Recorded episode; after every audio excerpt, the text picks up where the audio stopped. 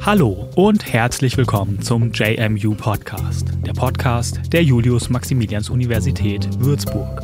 In der heutigen Folge hören Sie eine Podiumsdiskussion vom 12. November 2020 mit dem Titel Ton, Macht, Politik. Ein Gespräch über Sprache und Öffentlichkeit. Veranstaltet wurde die Diskussion von der Domschule Würzburg und dem Lehrstuhl für Amerikanistik der Universität Würzburg. Moderiert wurde die Veranstaltung von Professorin Dr. Katrin Gersdorf, Inhaberin des Lehrstuhls für Amerikanistik an der JMU, und Dr. Stefan Meyer-Ahlen der Domschule Würzburg. Mitwirkende der Diskussion sind Professorin Dr. Katja Kanzler, Lehrstuhlinhaberin der amerikanischen Literatur an der Universität Leipzig, Professor Dr. Andrew Gross, Professor für Nordamerika-Studien an der Universität Göttingen und US-amerikanischer Staatsbürger. Und Martin Heilig, zweiter Bürgermeister der Stadt Würzburg. Die Diskussion wurde aufgrund der aktuellen Corona-Situation online geführt und aufgezeichnet. Falls es dadurch zu Abstrichen in der Audioqualität kommt, bitten wir Sie dies zu entschuldigen. Wir hoffen bald in den regulären Betrieb zurückkehren zu können und wünschen Ihnen bis dahin viel Gesundheit und alles Gute. Ja, vielen Dank. Mhm. Ähm, werde ich gut gehört von allen? Äh, wunderbar. Äh, dann darf auch ich Sie recht herzlich begrüßen. Äh, meinen Namen haben Sie ja schon gehört. Ich bin die Inhaberin des Lehrstuhls für Amerikanistik hier an der Uni in Würzburg ähm, und werde zunächst ein paar einführende Worte äh, sprechen äh, und dann durch den Abend äh, moderierend Sie begleiten. Der Ton macht die Musik. Ähm, dieses Sprichwort geht mir seit geraumer Zeit in, in sehr unterschiedlichen Kontexten immer dann durch den Kopf, ähm, wenn Debatten hitzig und Positionen der Gegenseite als politisch oder ethisch unhaltbar skandalisiert werden. Und irgendwann drängte sich die Frage auf, wie sehr der Ton inzwischen eigentlich Politik macht. Äh, eine Frage, die ich gerne äh, äh, besprechen wollte mit ähm, Kolleginnen, Kollegen ähm, und auch mit einem Politiker, einem Lokalpolitiker hier. Viele verbinden die wortgewordene Respektlosigkeit, den herausgerotzten Kommentar äh, vor allem mit der Person von Donald Trump, der als, als Twitter-Präsident in den letzten vier Jahren das vorangetrieben hat, was der Medienwissenschaftler Bernhard Perksen kürzlich ähm, als Diskursverwilderung bezeichnet hat. Äh, in einem Buch, äh, das sehr empfehlenswert ist, äh, das er zusammen mit äh, einem Kommunikationswissen, äh, mit einem Psychologen Verzeihung herausgegeben hat, Schulz von Thun, die Kunst des Miteinanderredens über den Dialog in Gesellschaft und Politik gerade erschienen. Diskursverwilderung. Trump ähm, ein Diskurs. Seine Anhänger nehmen sich an ihm ein Beispiel. Oder könnte man auch fragen, machen Sie es ihm vielleicht sogar vor? Äh, wie jüngst der ehemalige Trump-Berater Steve Bannon, der in seinem Podcast den Tod des FBI-Direktors Christopher Wray und des Pandemie-Experten Anthony Fauci gehört hat. Aber auch hierzulande gibt es Politikerinnen und Politiker, die sich im Ton vergreifen und via TV-Kamera ankündigen, dass sie ihren, ihre Kontrahenten jagen oder ihnen eins in die Fresse geben werden. Ich glaube, ich muss nicht äh, identifizieren, wer diese beiden Personen sind, äh, die jeweils äh, diese Aussagen gemacht haben. Es gibt bei uns genauso wie in Amerika Wutbürger, es gibt Querdenker, es gibt wilde Beschimpfung der jeweils anderen Seite. Wie stark, wie einflussreich ist die politische, die soziale oder auch die kulturelle Macht, die das einfühlende oder verächtlich machende Sprechen auszuüben vermag. Wie stark gefährden die verrohten Umgangsformen die Demokratie? Aus diesen und ähnlichen Fragen entstand die Idee, äh, öffentlich über diesen Zusammenhang von Ton, Macht und Politik nachzudenken. Äh, der Ton, Macht, Politik ist die Frage, äh, darüber nachzudenken und zu diskutieren mit einer Kulturwissenschaftlerin, einem Literaturwissenschaftler und, äh, wie gesagt, einem Politiker.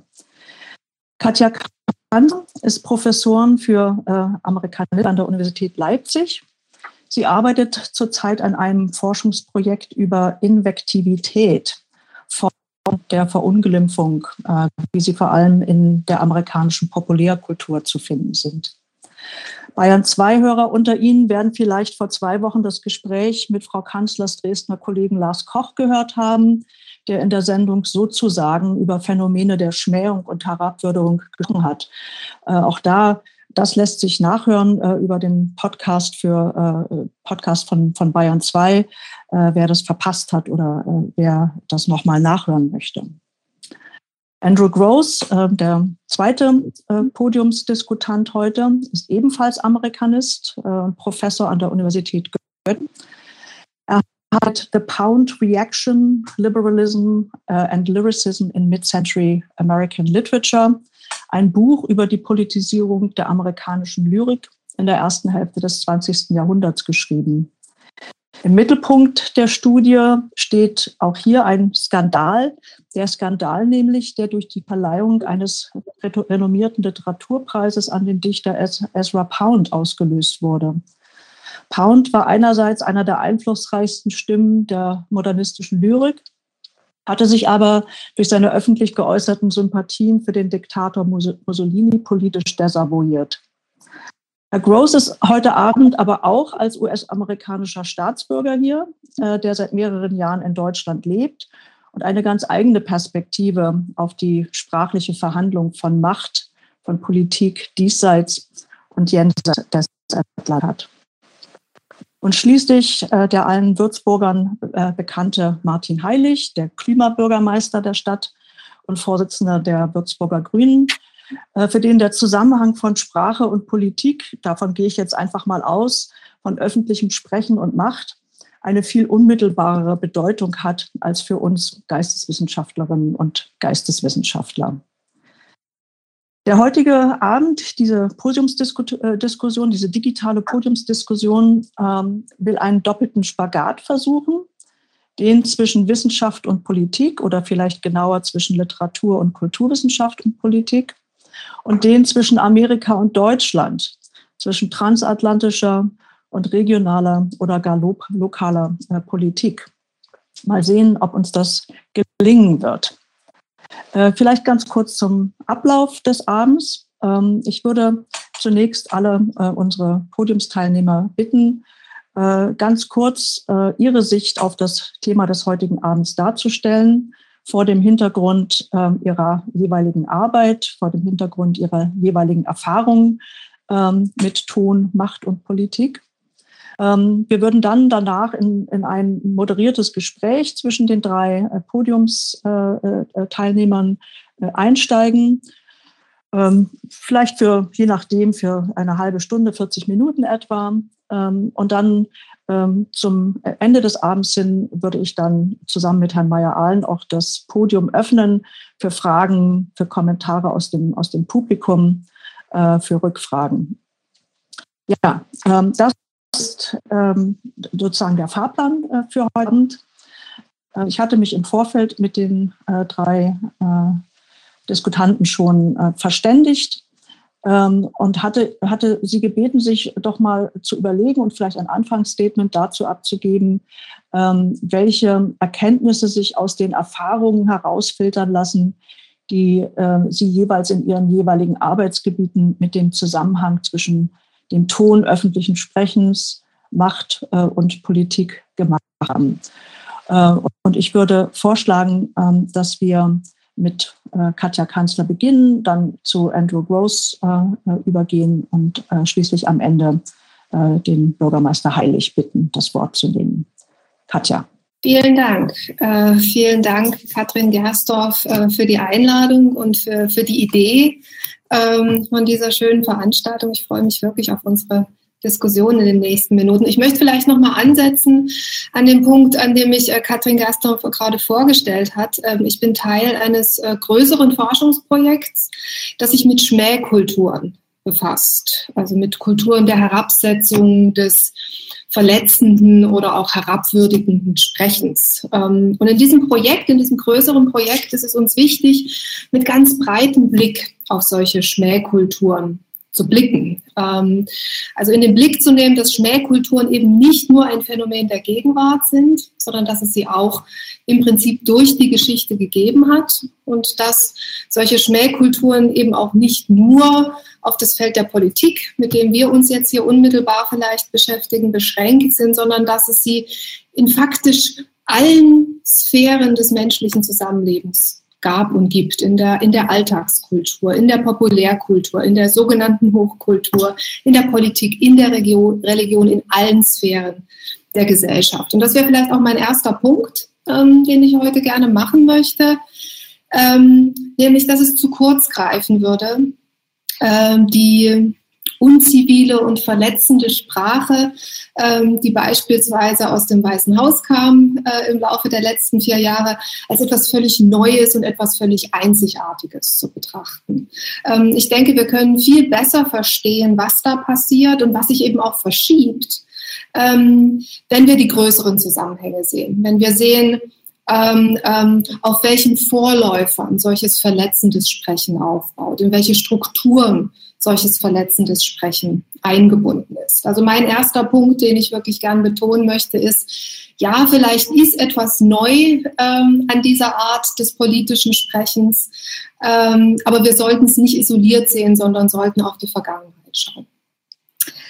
Mein Arbeitsbereich in diesem größeren Forschungsprojekt ist die Populärkultur. Das hat Katrin Gerstorff auch schon gesagt, die amerikanische Populärkultur, die ähm, gerade wenn man auf das Weiße Haus der letzten vier Jahre blickt, natürlich unmittelbar relevant ist. Ähm, der scheidende Präsident Donald Trump ist durch und durch ein Geschöpf der amerikanischen Fernsehkultur.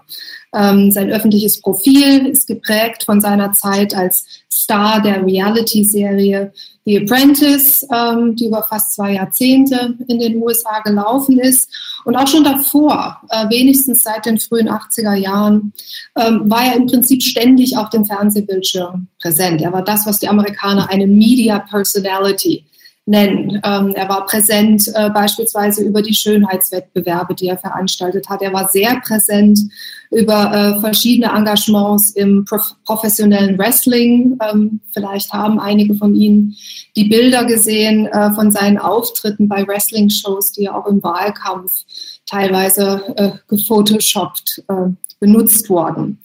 Zahlreiche Kommentatoren haben Donald Trump deshalb als Fernsehpräsident bezeichnet. So ein bisschen Addendum zu dem Twitter-Präsidenten, äh, den Katrin Gerstorff schon erwähnt hat. Also der Donald Trump als Fernsehpräsident, der ähm, die kulturellen Skripte der Fernsehunterhaltung mit in die Politik genommen hat, einschließlich eben der Schmähskripte, die beispielsweise im Reality-TV oder im, in diesen Wrestling-Shows eine ganz prominente Rolle spielen. So, das ist an sich nichts Neues. Es ist an sich nichts Neues in der amerikanischen Politik, dass es diese Grenzgänger gegeben hat. Diese Grenzgänger, die eigentlich aus der Populärkultur gekommen sind und sozusagen ihr, ihr Profil, ihre Reputation aus der Populärkultur genommen haben, um sich politisch ähm, zu positionieren. Davon gab es eine ganze Reihe von Vorläufern. Man denke nur beispielsweise an Ronald Reagan oder Arnold Schwarzenegger in der jüngeren Vergangenheit.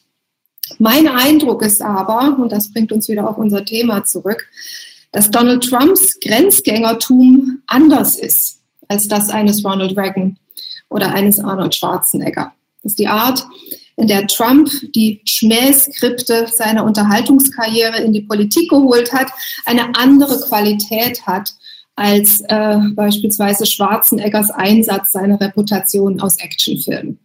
Ähm, und das ist tatsächlich ein Punkt, über den ich sehr gerne mit Ihnen diskutieren würde. Also was, was ist tatsächlich so genuin, was ist so einzigartig an der Art und Weise, in der ähm, Präsident Trump in seinem politischen Handeln, in seinem politischen Agieren die Grenze zwischen Politik und Populärkultur verwischt hat.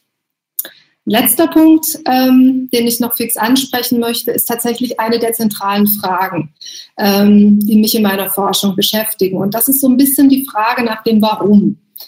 Warum gibt es in der Gegenwart wie in der Vergangenheit so viel Populärkultur, die sich um Herabsetzung dreht, die sich um Schmähung dreht, die sich um Spott dreht?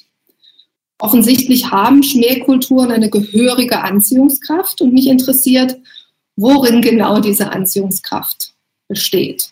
Ähm, der große kanadische Literaturwissenschaftler Northrop Frye hat mal geschrieben, und das muss ich jetzt ablesen, ähm, und ich entschuldige die Übersetzung, die ist ganz dilettantisch von mir.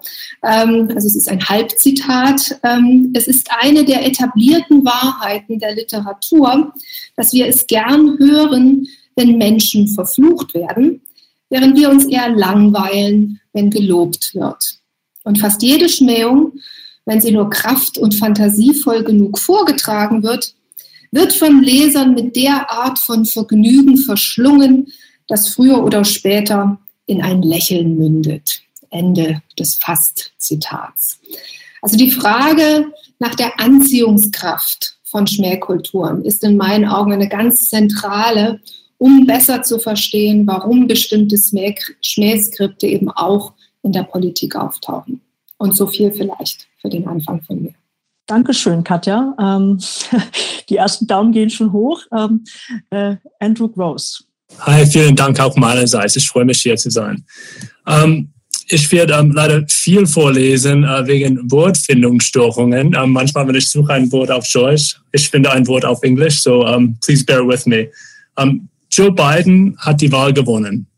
Trump behauptet, ohne Beweis, dass es Wahlbetrug gab. Er sieht jetzt mit seinen Vorwürfen vor Gericht. Im Großen und Ganzen stehen die Republikaner, auch die, die gewonnen haben, hinter ihm. Das ist paradox, weil es nur einen Stimmzettel pro Wähler gibt.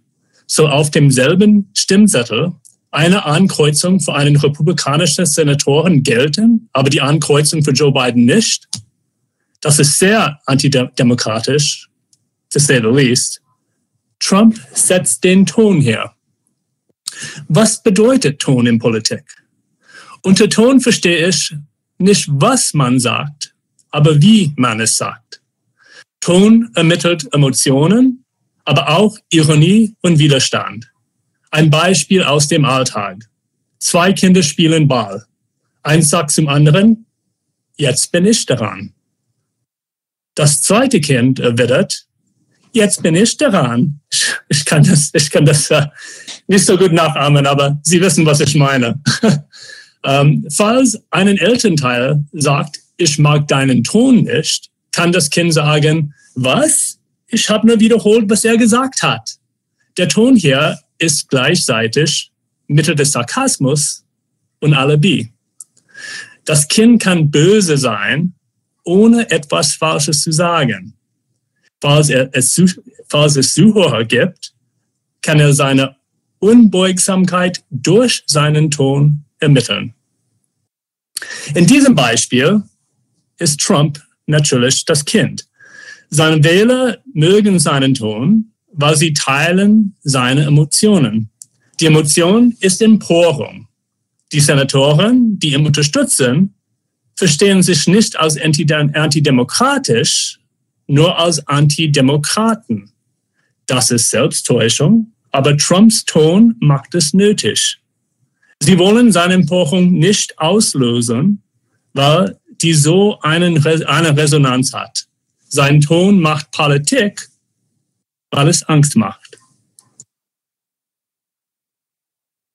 Was bedeutet das für die Demokratie in Amerika? Hier soll man nicht übertreiben. Einen moderaten Ton ist hier angesagt.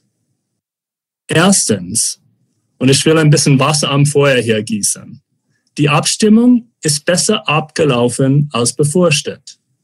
Trotz apokalyptischen Prognosen gab es keinen Bürgerkrieg, wenig Gewalt und keine große Einmischung seitens Russlands oder China. Die demokratischen Institutionen in Amerika sind tief verankert und die funktionieren trotz Angst und trotz deren Verleumdung aus Deep State. Zweitens, die Institutionen funktionieren sehr langsam. Und das ist mit Absicht. In manchen Bundesstaaten, wie in meinem Heimat Arizona, ist die Auszählung noch nicht abgeschlossen. Das macht mich wahnsinn, wahnsinnig. Das hat verschiedene Gründe aber. Ein Grund ist die sehr hohe Wahlbeteiligung und die hohe Anteil von Brief, Wahlen, die schwer sind zu verifizieren. Nach Schätzungen haben 161 Millionen Bürger Stimmzetteln abgegeben. Über 75 Millionen für Biden und 71 Millionen für Trump. Die brauchen Zeit auszusählen. Drittens, die Zeit wird durch Gerichtsverfahren weiter hinausgezogen. Das ist Trumps Strategie. Das war immer seine Strategie als Geschäftsmann. Obwohl seine Klagen scheinen grundlos zu sein, Sie geben ihm Spielraum. Er wirft alles möglich gegen die Wand, um zu sehen, was klebt. Dieser Spielraum bietet ihm die Möglichkeit an, verschiedene Botschaften und Ton auszuprobieren. Das ist natürlich gefährlich. Es ist trotzdem eine Bestätigung der Demokratie. Besser mit einem Bataillon von Anwälten im Gerichtshof zu kämpfen, als auf die Straße mit Waffen. Demokratie scheint, äh, Demokratie, Entschuldigung, schiebt Streit ein in den Institutionen rein. Institu Institutionen sind relativ unempfindlich den Ton gegenüber. Die ersetzen Gefühl mit Prozess, äh, mit Prozeduren. Aber Trumps Importton ist trotzdem bedrohlich. Trumps Verneinung der Niederlage ist an sich nicht besorgniserregend oder überraschend. Er hat immer in seiner eigenen narzissstischen Welt gelebt. Die, die Verneinung des Realitätsprinzips war zu erwarten. Die Unterstützung von Top-Republikanern wie Lindsey Graham, Ted Cruz und Mitch McConnell, das ist das Problem. Wie soll man das verstehen? Trump ist schamlos. Er hat seine Partei mit seiner Schamlosigkeit erobert. Man sagt, was man nicht sagen soll, ohne sich dafür zu schämen. Warum stellt McConnell die Wahl in Frage? Machtpolitik, ganz sicher. Die Republikaner sind seit Jahren nicht mehr mehrheitsfähig. Die gewinnen durch Manipulation. Trotzdem, er hat Angst von Trump, weil Ton hat Politik teilweise erobert. Innerhalb der Republikanischen Partei gibt es keine Möglichkeit mehr für Meinungsunterschied oder Debatte. Sich gegen Trump zu stellen, heißt sofort, das Objekt seiner Verachtung zu sein. Wie ganz viele Bullies kann Trump die Empörung seines Publikums gegen seine Gegner lenken. Trump hat die Empörung nicht erfunden, aber er verkörpert es. Und deswegen genießt er eine sehr breite Akzeptanz. Mit einem Tweet kann er die Empörung gegen seine Feinde verwenden. Der Ton macht den Feind. Es geht nicht nur um, was er sagt, aber wie er es sagt. Der Außenseiter ist sofort ein Hassobjekt für seinen Unterstützer.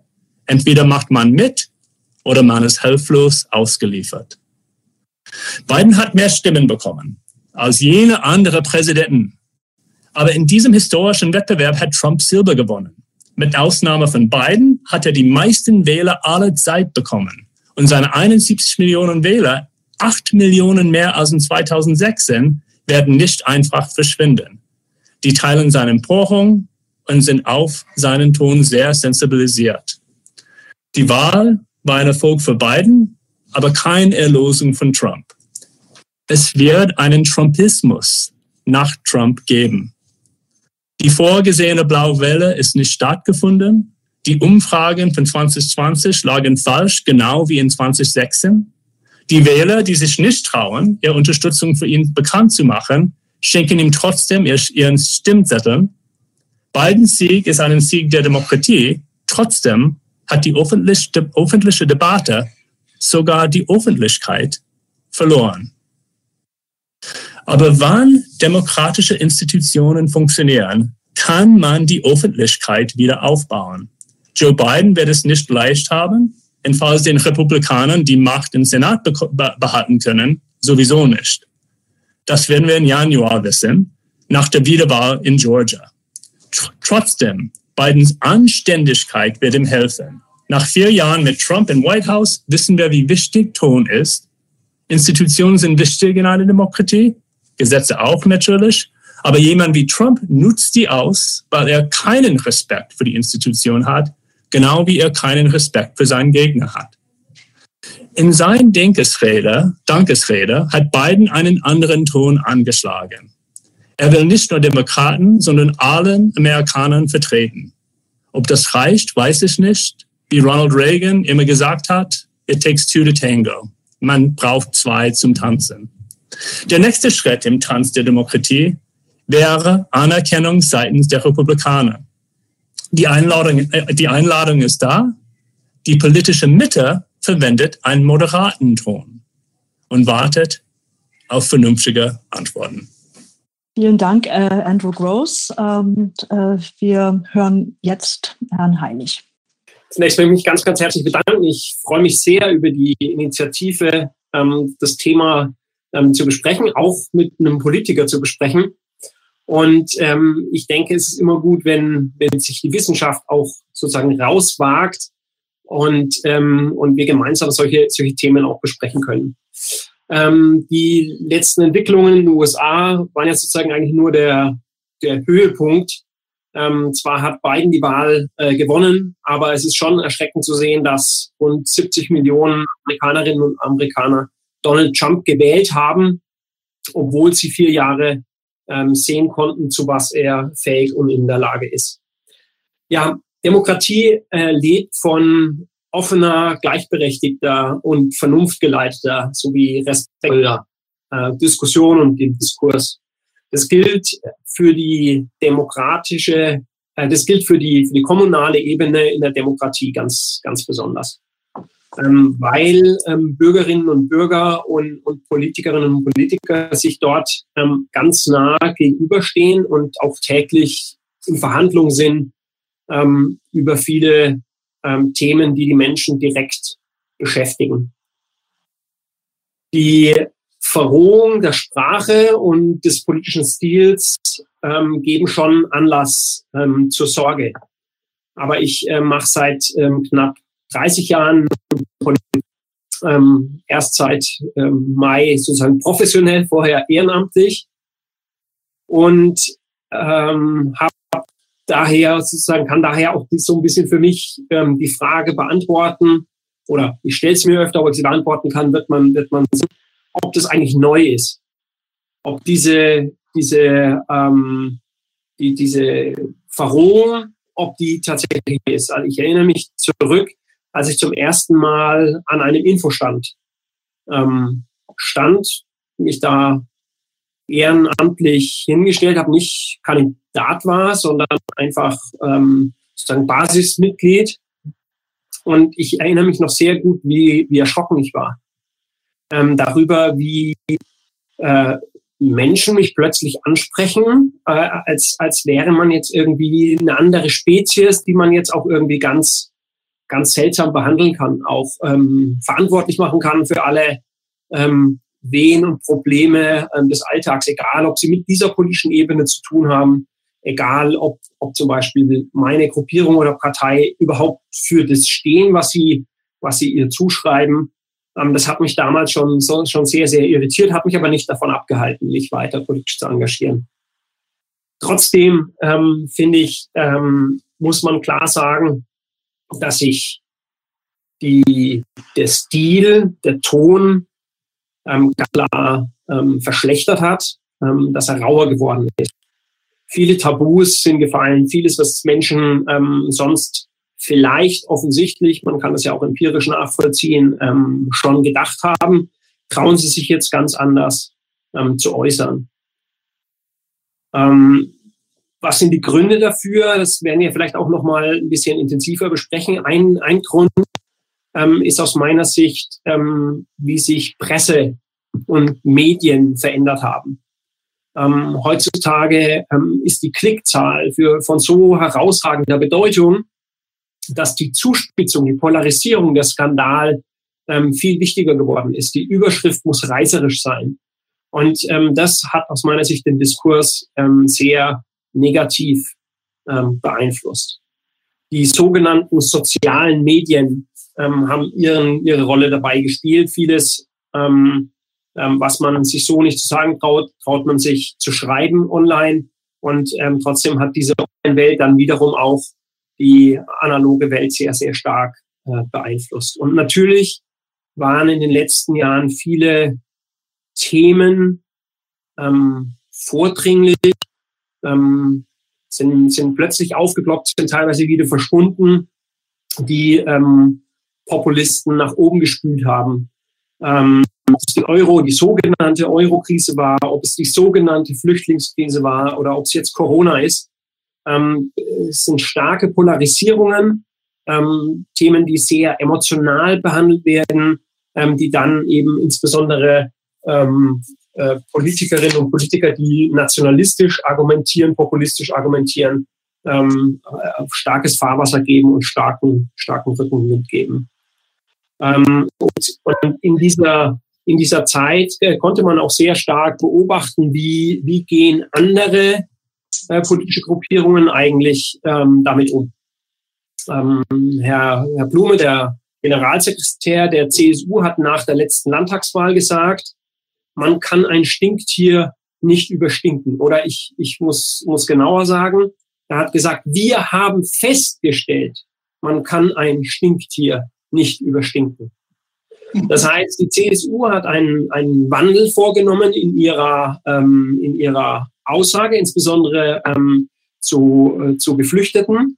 Ähm, und und ähm, hat, hat daraus genommen, dass sie festgestellt haben, sie haben keinen Erfolg damit, ähm, Gruppen wie die AfD ähm, damit klein zu halten, dass sie populistische, ähm, auch nationalistische Parolen übernommen haben und haben versucht, sozusagen das noch stärker stärken. Es ist, es ist äh, ganz interessant, ähm, dass man, dass man sich so eine Frage überhaupt stellt und nicht wertgeleitet sagt, man würde das grundsätzlich nicht tun. Aber das kann man vielleicht nachher, ja, können wir ja nachher auch nochmal noch mal diskutieren.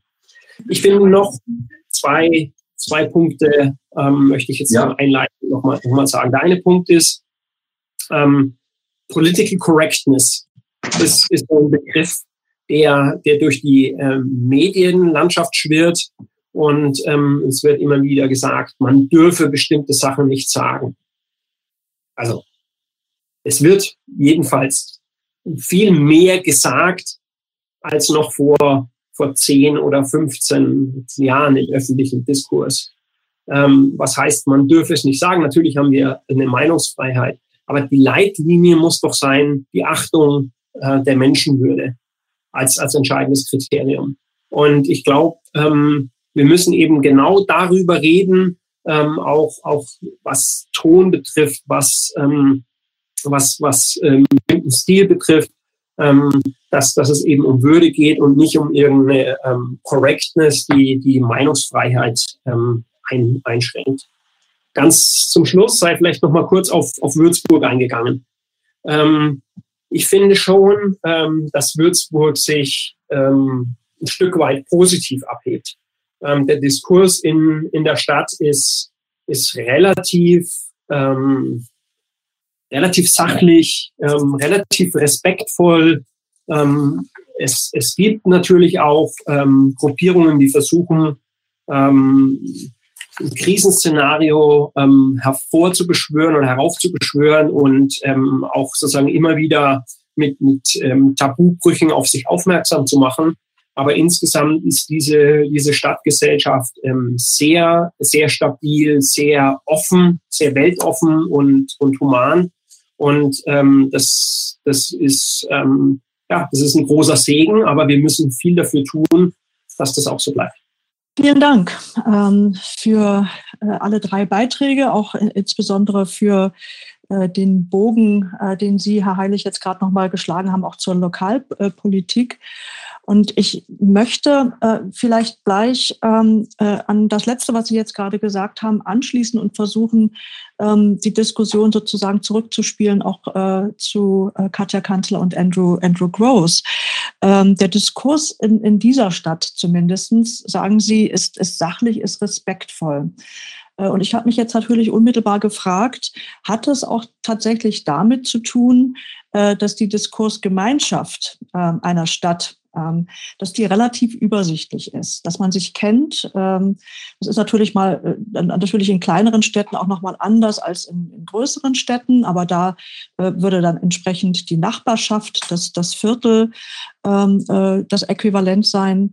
Ähm, ist es eher wahrscheinlich, dass man in einem respektvollen Ton äh, sachlich miteinander umgeht, in kleineren ähm, äh, Kreisen, als das auf der nationalen Ebene äh, üblich ist. Denn ähm, äh, wenn man zumindestens äh, auch die amerikanische Szene nochmal reinnimmt und da, kann vielleicht auch Andrew Gross ähm, ein Stückchen weit etwas dazu sagen, dann habe ich doch das Gefühl, dass es natürlich diese Auseinandersetzung auch in den USA auf der lokalen Ebene gibt, äh, die wir auf der nationalen Bühne beobachten können, äh, auch von außen beobachten können, dass sie aber doch im Ton anders geführt werden. Ähm, ist das ähm, mein Eindruck, äh, Andrew, oder könntest du das bestätigen?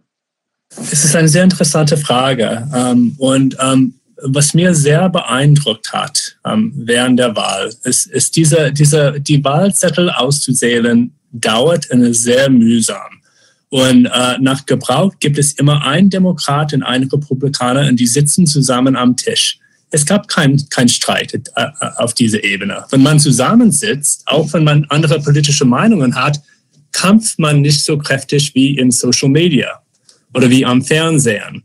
Und das, ähm, das sagt viel über, über dann oder ihre, ihre, ihre ähm, äh, Vermutung, äh, Katrin, äh, dass, ähm, dass eigentlich, wenn man kennt sich, man streitet nicht ja, man kann natürlich sehr heftige Streit haben mit Nachbarn und Freunden und, und, und, und, und, und Mitbewohnern, natürlich. Aber es hat ein, ein, eine andere Qualität. Und auf diesen Punkt möchte ich gern an, an irgendwas, das ähm, Katja Kanzler gesagt hat, auch einknüpfen, dass ähm, eigentlich, das hat nicht nur mit Entfernung oder, oder die Große einer Gesellschaft zu tun, das hat auch mit Änderung in der Medienlandschaft. Ähm, und in der 60er, 70er Jahren, wenn es drei Netzwerken gab in Amerika, eigentlich war es sehr relativ leicht, ein an mäßigem Ton äh, zu, äh, zu, zu, zu erreichen, weil es gab, es, es war übersehbar. Es gab einen Überblick mit nur drei Netzwerken. Aber na, danach kam, kam Cable und nach Cable äh, kam Reality TV, wie Katja Kanzler erwähnt hat, und dann kam Twitter und verschiedene Social Media.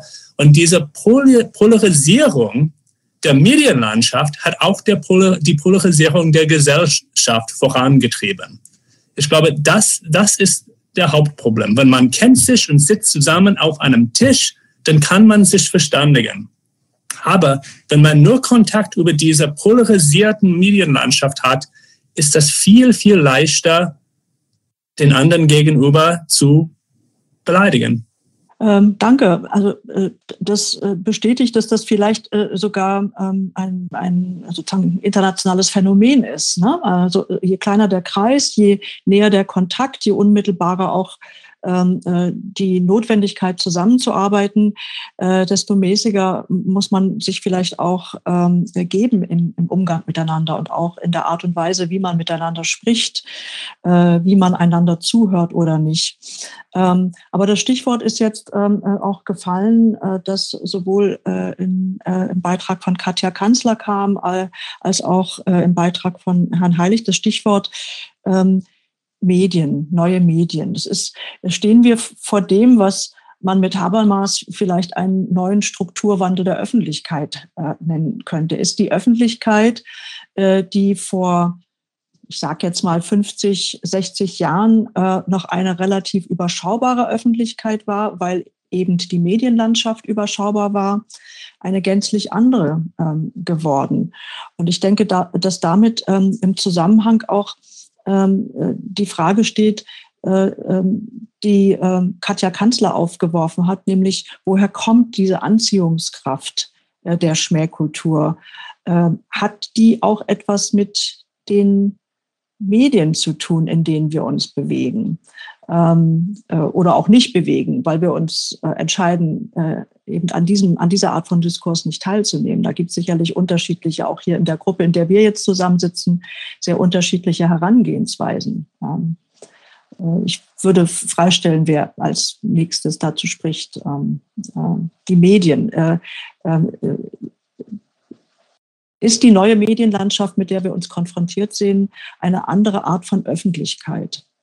Ich könnte gern was dazu sagen. Ich, okay. ich habe ein bisschen das Problem, alle Bilder, die Bilder aller Teilnehmenden sind für mich eingefroren, aber ich nehme an, dass das für alle anderen funktioniert und ich auch gehört werde. Du wirst gehört, aber du bist auch eingefroren. Okay, gut, dann, dann machen wir im Hörspiel weiter. Ich genau. würde gerne auf die Frage, ähm, auf die Frage antworten, auch nochmal direkt anknüpfend vielleicht an das, was Andrew Gross gerade gesagt hat, wie sich äh, in den USA die Fernsehlandschaft verändert hat von den wirklich wenigen überschaubaren Fernsehkanälen noch vor ein paar Jahrzehnten zu dieser ja völlig unübersichtlichen Landschaft, die wir jetzt haben, äh, äh von Fernsehen, Streaming-Anbietern, Computern und allen möglichen sogenannten neuen Medien.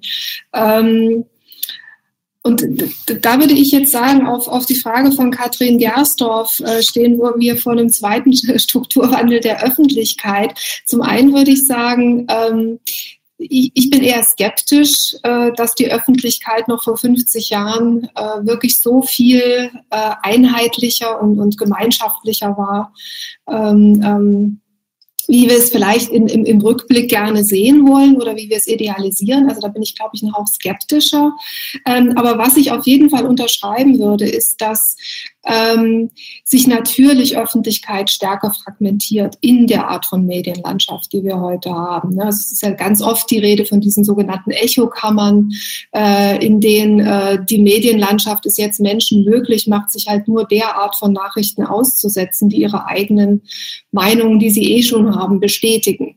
Ähm, wenn es also kaum mehr Kommunikationsräume gibt, in der man mit anderen Meinungen konfrontiert ist, ähm, dann ist das tatsächlich ein Problem für die Demokratie.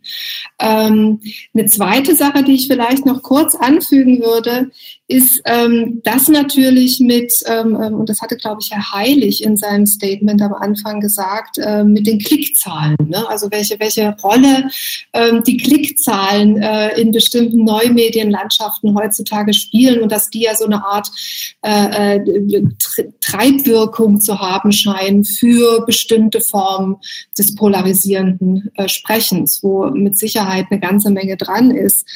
Ähm, was ich da in dem Zusammenhang vielleicht noch kurz äh, betonen möchte, ist natürlich einer der zentralen Effekte, der auch wirklich empirisch schon viel beschrieben wurde, äh, von dieser Art von verroter, von, von provokativer Sprache, ist natürlich Aufmerksamkeitserzeugung. Ne? Also selbst, selbst in der heutigen Landschaft, in der wir so bombardiert werden äh, von skandalisierenden Bildern, von, von skandalisierenden Sprechen, selbst da ist es noch ein ziemlich erprobtes und erfolgreiches Mittel Aufmerksamkeit Aufmerksamkeit in, in einem, in diesem Rauschen, in diesem Medienrauschen zu erzeugen, äh, indem man halt Regeln äh, des zivilen Sprechens äh, bricht. Und äh, im politischen Geschäft spielen natürlich solche Aufmerksamkeitsregeln auch eine ganz zentrale Rolle. Also die Verschiebungen, die wir in der Medienlandschaft sehen, sind mit Sicherheit, ich weiß nicht, ob sie die Ursache sind, da bin ich, glaube ich, auch eher skeptisch, aber sie sind auf jeden Fall ein ganz wichtiger Faktor. Ähm, danke, danke Katja Kanzler. Ähm, äh, vielleicht kann ich das, den Ball gleich äh, an Herrn Heilig weiterspielen, auch mit einer vielleicht einer Zwischenfrage, äh, nämlich ähm, ich, ich weiß jetzt nicht genau, ich muss da meine Ignoranz bestehen, ob Sie auch äh, gestehen, ob Sie auch auf der nationalen äh, und wenn ja, wie stark auf der nationalen Ebene unterwegs sind.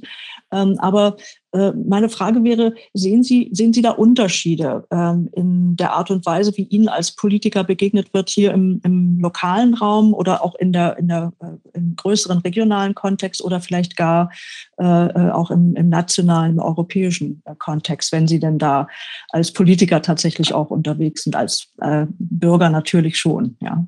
Also es ist tatsächlich nochmal eine neue Erfahrung, Bürgermeister zu sein. Bürgermeister ist eine ganz, ganz spezielle Rolle. Ähm, ähm, einerseits ähm, bekommt man auch sehr viel Wertschätzung gegenübergebracht, muss ich ganz klar, ganz klar sagen.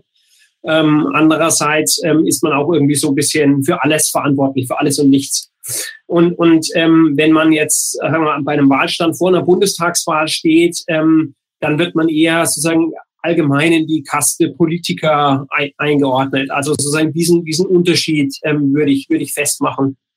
Allerdings ähm, als, äh, als gelernter Sozialkundelehrer ist es äh, manchmal auch ähm, überraschend oder vielleicht auch nicht überraschend, äh, wie wenig äh, Bürgerinnen und Bürger äh, darüber wissen oder, oder, oder, oder unterscheiden, ähm, wer für was zuständig ist oder, oder ähm, verantwortlich ist. Also da wird, wie gesagt, alles dann oft durcheinander ähm, ähm, ge ge ge geworfen und, und, ähm, und von, dem, von dem Ton an sich ähm, würde ich, würde ich sagen, ist der Unterschied ähm, nicht so groß.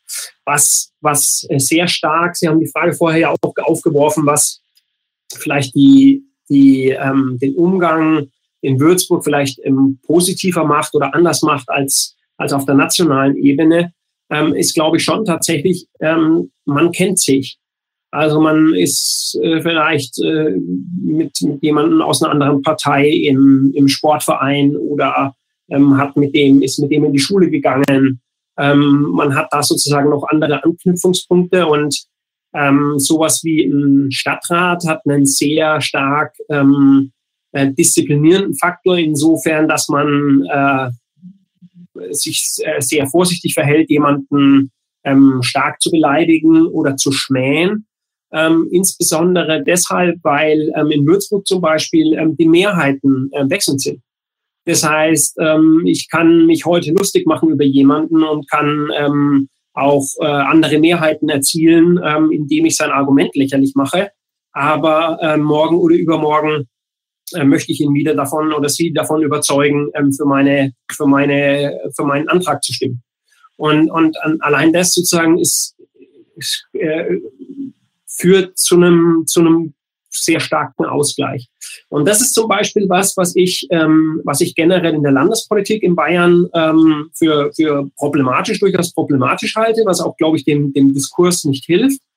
Ähm, das ist die Tatsache, dass die CSU so lange regiert, immer mal vielleicht auch mit kleinen Partnern, aber die allermeiste Zeit doch allein auch regiert hat.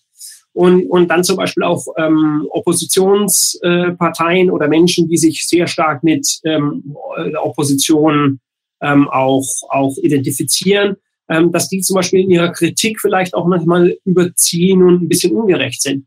Weil, weil genau eben dieses, dieses Bewusstsein, ah, was wäre denn, wenn deine Partei, deine Gruppierung oder eben du, du selbst mit, ähm, regier, mitregieren würdest, wäre es dann wirklich so einfach, ähm, genau dieses Denken ähm, das, das ist, glaube ich, was, was, was ganz wichtig ist, um den, den Prozess irgendwie fairer und ausgewogener und sachlicher ähm, zu machen. Ähm, ich hoffe, ich konnte das so ausdrücken, dass, dass Sie das nachvollziehen können. Also äh, ja, äh, im, im, Grunde genommen, was ich, was ich höre, was Sie sagen, ist, dass sich eigentlich Polarisierung in der Politik nicht lohnt äh, und nicht mal anbietet als Strategie. Äh, also das, was wir sozusagen auf den Bildschirmen über Politik oft erfahren, in den, in den Nachrichten, ähm, äh, über die jeweiligen Medien, die wir, äh, die wir, die wir konsumieren. eigentlich, wenn ich Sie jetzt richtig verstanden habe, sagen Sie, es lohnt sich nicht zu polarisieren, weil morgen könnte ich schon äh, mit der Person, die ich da vor den Kopf gestoßen habe, zusammenarbeiten müssen.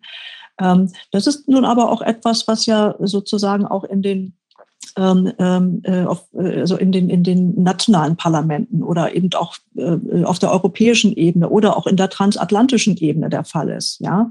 Ähm, äh, eine Sache, die, die äh, mich, mich interessiert und, und wo ich vielleicht auch nochmal sozusagen diese transatlantische Perspektive ähm, hereinbringen möchte, ist auch die Frage von ähm, Ursache und Folge von, von Polarisierung.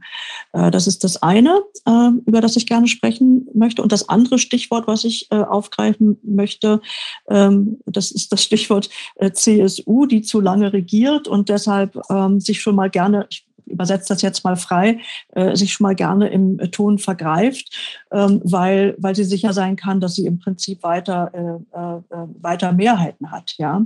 Nun haben wir ja vielleicht dieses Problem in den USA auch. Da gibt es zwei Parteien äh, und eigentlich ist klar, ähm, dass ähm, äh, zumindest wenn das Land so gespalten ist, wie es im Moment ist, so fast genau in der Mitte, ähm, dass es äh, Möglichkeiten der Zusammenarbeit äh, über Parteiengrenzen hinweg geben muss. Es äh, äh seit äh, mehr als mehr als 100 Jahren ähm, regiert entweder die eine oder die andere Partei in den in den USA.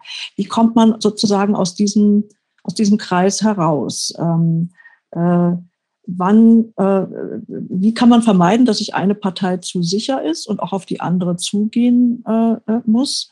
Ähm, und äh, die andere Frage ist, ist die nach äh, äh, Ursache und Wirkung von gesellschaftlichen Polarisierungen.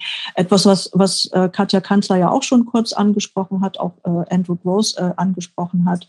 Da würde ich gerne noch mal ein bisschen stärker drauf eingehen. Also was sind die, ähm, äh, wie, wie, wie schätzt das Panel diese Situation ein ähm, für Amerika, für Deutschland? Äh, Polarisierung lohnt sich eigentlich nicht und dennoch findet sie ständig statt.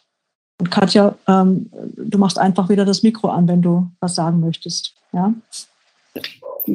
Ich will mich nicht vordrängeln, aber ich kann es direkt anschalten. Ganz okay. ähm, ich, ich würde es eigentlich machen, indem ich äh, dir direkt widerspreche. Ich glaube, wir haben total viel, äh, wir, wir, sehen, wir beobachten ganz viel, dass sich Polarisierung dann doch lohnt. Ähm, das finde ich überhaupt nicht toll, aber ich finde, gerade in den USA sieht man äh, über die letzten äh, Jahre hinweg, äh, wie wie sich mit Polarisierung und tatsächlich nur mit Polarisierung äh, Politik machen lässt. Gerade wenn ein Land so gespalten ist äh, wie die USA äh, entlang dieses Zwei-Parteien-Systems und da auch erstaunlich stabil. Ähm, das war ja jetzt auch, was wir bisher wissen über das Wählerinnenverhalten bei dieser Wahl, zeigt ja, dass quasi die, die, die Gruppen, äh, die vor vier Jahren Donald Trump gewählt haben, ihn jetzt mehr oder weniger auch gewählt haben. Also da ist ja kaum Bewegung drin. Die, die, die Lager sind erstaunlich stabil. Ähm, und in solchen gesellschaftlichen Konstellationen lässt sich mit Polarisierung ganz exzellent Politik machen, weil man überhaupt nicht über Inhalte sprechen muss, sondern einfach nur die Wut im, den, unter den eigenen Anhängern, die Empörung, äh, um nochmal Andrew Broses äh, Begriff hier aufzugreifen. Man muss nur die Empörung unter den eigenen Anhängern auf die gegnerische Seite schüren äh, und schon hat man im Prinzip die Massen hinter sich mobilisiert. Also für sozusagen eine idealistische Formulierung, wie Politik fun äh, funktionieren sollte, ähm, dann sollte sich natürlich ähm, Polarisierung nicht lohnen. Aber ich würde sagen, in den USA haben wir genau das Gegenteil beobachtet. Andrew? Ja, ich, ich stimme zu. Aber dazu soll man sagen, dass ähm, die, ähm, die Kom das Kompromissbereitschaft vorher kann auch in Rückblick übertrieben werden, weil früher waren die Parteien ein bisschen anders ähm, gestaltet. Ähm, es gab sehr konservative Demokraten im Süden, es gab sehr liberale Republikaner im Norden, zum Beispiel Rockefeller. Und durch diese Durchmischung ähm, gab es, äh, konnte man äh, sich mit anderen über die Parteigrenzen hinaus was zusammentun. Das, es gab die Möglichkeit, weil ideologisch waren die Parteien damals nicht so stark sortiert. Das heißt nicht, dass es keine Meinungsunterschied gab. Es gab ganz heftige Konflikt über Vietnam, über den Civil Rights Movement, Rassismus, ähm, die Position von Frauen in, in, der amerikanischen Gesellschaft. Diese Streiten gab es immer, aber die, die, ähm, die, äh, die, ähm, the trenches, die, äh, die Streitlinien waren damals anders gestellt. Heutzutage ähm, hat die politische Ideologie, es, es gibt ein, eine sehr starke Übereinstimmung mit Parteizugehörigkeit. Das hat sich seit der, sagen wir, 80er Jahren so ähm, in Beton gegossen. Ähm, es gab neulich, äh, es gibt ein Buch, ähm, es gibt ganz viele Bücher zum Thema Why Are We Polarized? Das Buch ist von Ezra Klein und er hat ein sehr interessantes Beispiel. Er hat gesagt, dass in einer Umfrage aus der 60er Jahren hat jemand fast aus Zufall gefragt, würden das Ihnen stören, falls Ihrem Sohn oder Tochter jemand aus der anderen Partei heiratet? Und damals hat Leute gar nicht darauf reagiert. Was, wieso ist das eine Frage? Aber heutzutage, wenn man die gleiche Frage stellt, gibt es sofort Widerstand. Mehr als Widerstand. Es gibt genau diese Emporung. Furchtbar, weil die Leute in dieser anderen Partei nicht mehr menschlich sind. Die sind einfach Feinde. Und das ist was neu. Es ist nicht, dass dieser Unterschied damals nicht gab, aber die, die, es gibt eine sehr, sehr starke Übereinstimmung jetzt mit Parteizugehörigkeit und es gibt verschiedene Gründe dafür. Danke. Ähm, äh, die, äh, das, das Statement sozusagen Polarisierung lohnt sich nicht, habe ich ja aus, Ihrem, äh, aus Ihren Ausführungen herausgehört, Herr Heilig. Habe ich Sie da missverstanden? Ähm, ja und nein. Also ähm, ich, würde, ich würde tatsächlich ähm, der These widersprechen, ähm, dass die Polarisierung in den USA erfolgreich war. Ähm, Joe Biden hat die Wahl gewonnen, wie wir alle wissen. Und ich glaube, er hat sie gewonnen, weil er quasi der Ausfluss ähm, die, die ähm, personifizierte Nicht-Polarisierung ist. Allerdings ähm, würde ich schon sagen, dass diese Wahl eine absolute Ausnahme ist im Verhältnis zu allen möglichen Wahlen, die wir in den letzten Jahren erlebt haben. Ähm, nämlich ähm, spätestens seit, ähm, seit den Kampagnen von, von Barack Obama ähm, geht ja die Politikwissenschaft oder, oder vor allem die, die, die sich mit Kampagnen auseinandersetzen, geht davon aus, dass es eigentlich nicht darum äh, in erster Linie geht, Wählerinnen und Wähler zu überzeugen oder eigentlich im Wahlkampf gar nicht darum geht, sondern es geht nur darum, die eigene Klientel zu mobilisieren, tatsächlich zum Wählen zu gehen. Also das ist auch das, was wir gerade in, in, in den Zeiten knapp vor einer Wahl, was wir eigentlich tun. Ja, wir versuchen, ähm, unsere Wählerinnen und Wähler oder potenziellen Wählerinnen und Wähler zu finden und sie davon zu überzeugen, tatsächlich wählen zu gehen ähm, die, die, die Diskussion, ob das an der Haustüre ist oder am, am Wahlstand, äh, mit jemandem, also eine Viertelstunde Zeit nehmen, um ihn wirklich zu überzeugen, jetzt nicht CSU zu wählen, sondern Grüne, ähm, die, die findet eigentlich ähm, relativ, relativ wenig statt, zumindest wenn man sich dem entziehen kann. Sondern man, man versucht, die eigene Klientel anzusprechen äh, und sie zu mobilisieren. Und in den USA, ja, ähm, ein großer Teil der Bevölkerung ähm, durch Trump äh, mobilisiert. Also für ihn oder gegen ihn. Aber es gibt, gab immer noch sowas wie politische Mitte, wenn man den Begriff überhaupt noch verwenden äh, kann. Ähm, und die haben sich, glaube ich, von Trump, äh, von, von äh, Joe Biden ähm, ähm, ansprechen lassen. Also glaube ich, hier ähm, hat sich die Polarisierung ähm, nicht gelohnt. Und, und sonst im politischen ähm, ähm, Leben, glaube ich, die Polarisierung, die lohnt sich immer für Gruppierungen, die zum Beispiel eigentlich nicht wirklich regieren wollen. Wie jetzt zum Beispiel die AfD. Ja, die kann sehr stark äh, polarisieren oder ähm, die, die Linke hat für, für eine sehr lange Zeit einfach sehr stark polarisiert. Auch die Grünen haben zu Beginn ihrer, ihrer ähm, ähm Parteiengeschichte natürlich eigentlich gar nicht regieren wollen oder können, ähm, sondern die wollten ihre Themen groß machen. Ähm, das, sie haben sehr stark ähm, ähm, polarisiert und emotionalisiert. Ähm, ich aber sozusagen, wenn man an dieses Thema Mobilisierung und, und äh, Polarisierung und Emotionalisierung denkt, dann, dann ist es schon auch, auch mal ganz interessant, nochmal anzugucken, ähm, äh, Andrew Cruz, ähm, was Sie auch gesagt haben von den USA, dass es zum Beispiel ähm, da doch ziemlich starke Unterschiede gibt, wenn man jetzt Deutschland anschaut und die USA. Ähm, in den USA haben wir sehr stark festgestellt, dass man heute schon fast an der, am Türschild irgendwie ablesen kann, ist jemand ähm, potenzieller äh, Demokrat oder Republikaner. Und in Deutschland dagegen ist hat die Identifikation mit verschiedenen Parteien total abgenommen. Ich kann mich auch noch erinnern, in den ersten Jahren, als ich, als ich eben politisch aktiv war, da konnte man am Infostand noch aus 20 Metern sehen, ist das jetzt ein potenzieller Grünwähler oder eine potenzielle Grünwählerin. Das hat sich total geändert. Ja, also ähm, und und ähm, und und äh, man spricht zum Beispiel davon, dass ähm, jeder ähm, oder jede zweite, die Grün wählt, ähm, sich in den letzten fünf Tagen ähm, dafür erst entscheidet. Also das heißt nicht, dass die denken, oh, wähle ich AfD oder Grün, sondern das ist natürlich von, von der Wertebasis her vielleicht schon schon eingeschränkt, ähm, das, das, das, äh, die Wahlmöglichkeit, aber die Entscheidung kommt erst ganz zum Schluss. Und, ähm, und dann ist, glaube ich, noch ein großer Unterschied, ähm, einfach daher gegeben, dass ähm, das natürlich ein Zwei-Parteien-System gibt.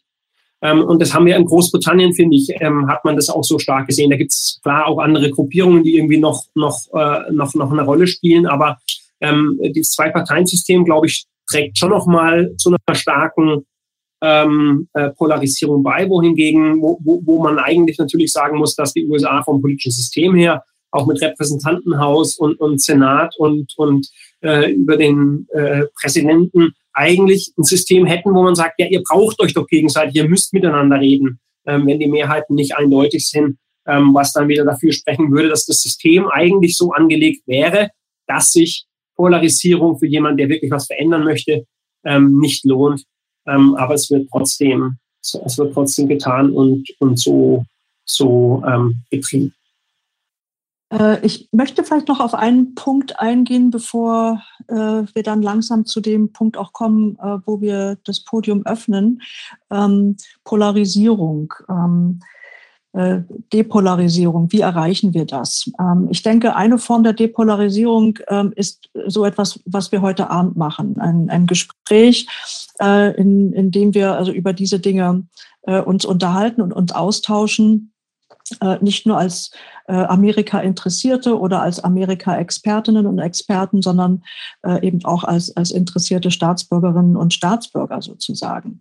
Ähm, wenn die Schmährede eine, eine Anziehungskraft hat, äh, dann äh, hat vielleicht äh, die nicht, nicht Schmährede, so wie wir sie hier führen, also eine Unterhaltung, wie wir sie, wie wir sie hier führen, nicht eine ebenso große Anziehungskraft, aber wer weiß, ähm, sie hat ganz sicher eine Funktion auch in, innerhalb der, des, des größeren Gesprächs. Also das mit anderen Worten ist eine Form, vielleicht auch Depolarisierung zu betreiben. Ich möchte vielleicht noch auf eine andere Form eingehen und einfach fragen, äh, wie ihre, äh, wie die Position der Panelisten äh, dazu sind, nämlich Humor als ein Mittel der Depolarisierung.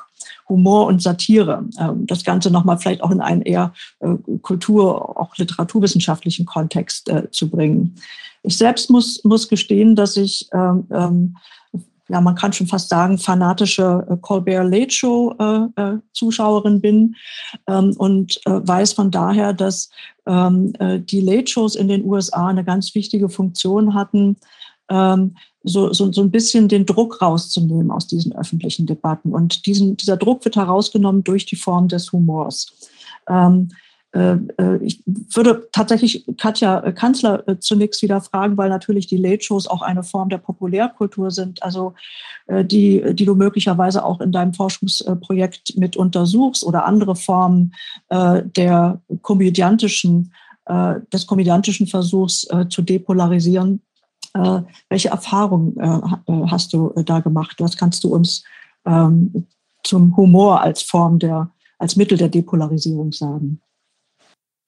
Ja, ähm, ich fand total wichtig, ähm, ähm, äh, Katrin, was du gerade gesagt hast, äh, wenn ich von dort aus mal den Bogen schlagen darf, dass das, was wir hier machen, nämlich über, über Verrohung der Sprache, über Schmähreden zu sprechen, dass das ein ganz, ganz potentes Mittel ist zur Depolarisierung. Also das möchte ich ganz nachdrücklich unterstützen. Ich finde, das ist eines der wirklich besten Mittel, auf irgendwie an einen Punkt zu kommen, ähm, wo manch irgendwie mitmacht äh, in äh, gegenseitigen Schmähungen, in gegenseitigen Beleidigungen, äh, in gegenseitigen Verballhornungen, ähm, sondern dass man versucht, solche Eskalationsspiralen durchzubrechen, ähm, indem man drüber redet, indem man es bewusst macht, indem man äh, ähm, äh, über die äh, Verletzungseffekte äh, von dieser Art von Sprache spricht und indem man sich wieder unterhält über die Regeln, mit denen man eigentlich miteinander kommunizieren will. Also ich finde, das, das, das, das ist das, was bei rumkommen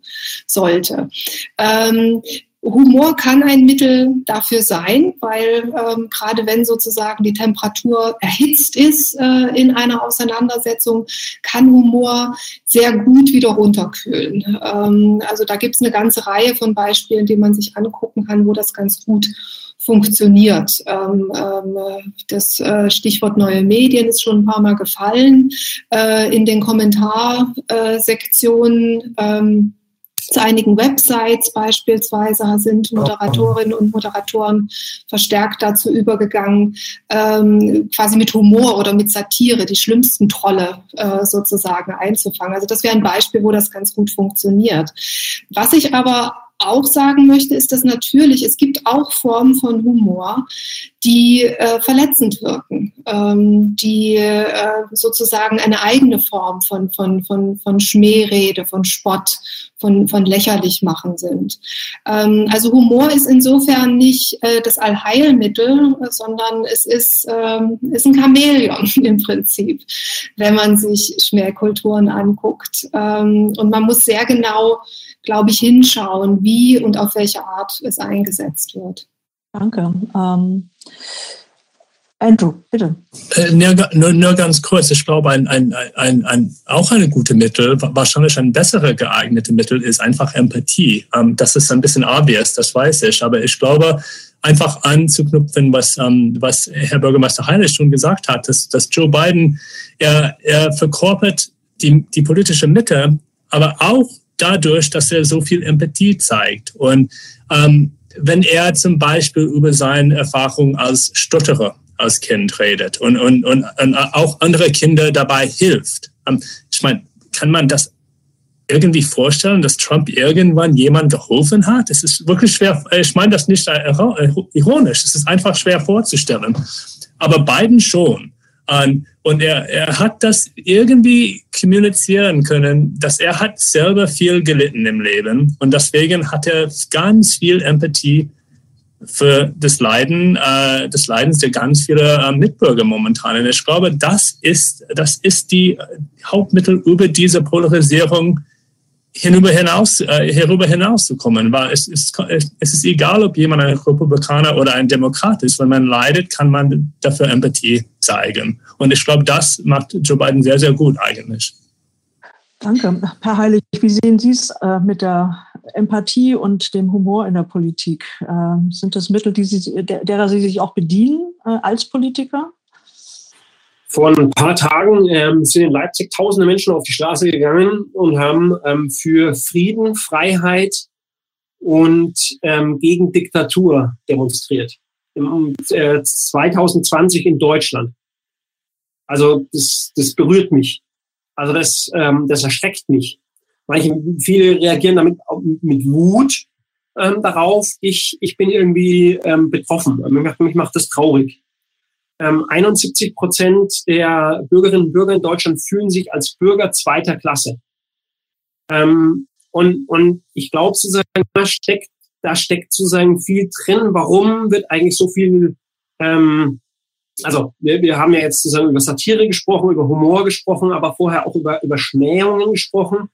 Warum ist diese, diese Schmähkultur oder auch diese Trollkultur, warum ist die so groß? Ich glaube, weil, weil es doch viele Menschen gibt, auch bei uns im Land, ähm, die, ähm, die sich nicht ernst genommen fühlen, ähm, die sich nicht anerkannt fühlen, die, ähm, die, die das Gefühl haben, sie werden schlechter gestellt, sie werden im Geschlecht behandelt. Also ähm, und, und ich glaube sozusagen dieses Grundmotiv, ähm, das kann man in den USA sehen, das konnte man beim Brexit in, in, in Großbritannien sehen und das kann man in Deutschland immer wieder sehen. Also wir haben mehr oder weniger große Anteile der Bevölkerung, die auch auf dieses, ähm, auf dieses äh, ähm, gegen die Eliten. Die Eliten überfordern uns, die, ähm, die Eliten ähm, schauen uns von oben herab an, ähm, die, die kümmern sich nicht um uns, die machen sich das zunutze.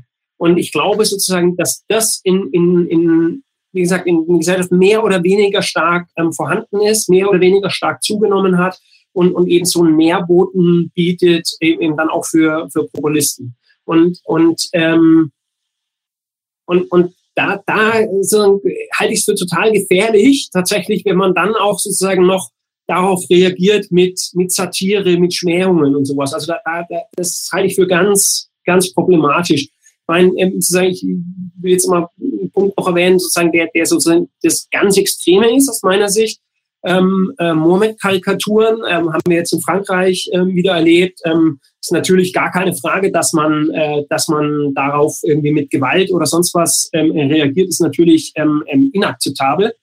Aber ähm, auf der anderen Seite, ähm, und Meinungsfreiheit ist, wird überhaupt von mir nicht gestellt, ist überhaupt gar keine Frage, nur wie man mit dieser Meinungsfreiheit umgeht, dass man damit vielleicht auch sorgsam und vorsichtig umgehen muss. Das will ich nur damit sagen. Also ist es, ist es eine Stärke einer, einer Kultur, dass sie mit zum Beispiel mit Muslimen, ähm, die in der Gesellschaft sowieso schon ähm, stigmatisiert sind, dass sie sich über die noch sozusagen äh, äh, abfällig äußert oder, oder ihre, ihre ähm, ja, mit, mit Mohammed-Karikaturen diese, diese Menschen sozusagen bloßstellt. Also sie fühlen sich so. Ja? Und deswegen sage ich ja, Satire, ich mag, ähm, ich mag auch die amerikanischen Late Shows, ich mag auch die Heute Show und, und, und, und, und ähm, Humor ist super, ähm, das befreit, ähm, das, das ist ganz wichtig und es gehört ja auch zum Beispiel zur, zur Kultur dazu, ähm, irgendwie der Fasching, ähm, äh, fast nach kommt ja daher, dass man, dass man eigentlich mit seinen ähm, Paradeuniformen, die hat man deswegen angezogen, um sich über die Obrigkeit lustig zu machen. Und das ist ja auch in Ordnung. Also auch gerade Satire als Kritik an, an verschiedenen äh, politischen Richtungen oder, oder äh, Machthaberinnen, Machthabern, ähm, finde ich super. Ja? Aber ich, ich sage nur, ich, ich halte es für gefährlich. Ähm, und und ähm, und es ist es ist so, dass dass ich ich glaube sozusagen ähm, wir müssen aufpassen, dass die Spaltung in der Gesellschaft, die teilweise auch natürlich sozial bedingt ist. Also ich glaube, dass die Spaltung auch wertemäßig größer ist in den USA als in Deutschland, hat auch mit der größeren sozialen Spaltung zu tun. Ähm, und, und, ähm, und da ist eben Empathie genau die richtige, die richtige Antwort. Sich zu versuchen, in die Lage zu versetzen von jemand anderem, in die Sichtweise zu versetzen, nicht von oben herabzureden, ähm, halte ich für die, für die wichtigste Aufgabe auch ähm, von, von politisch Handelnden.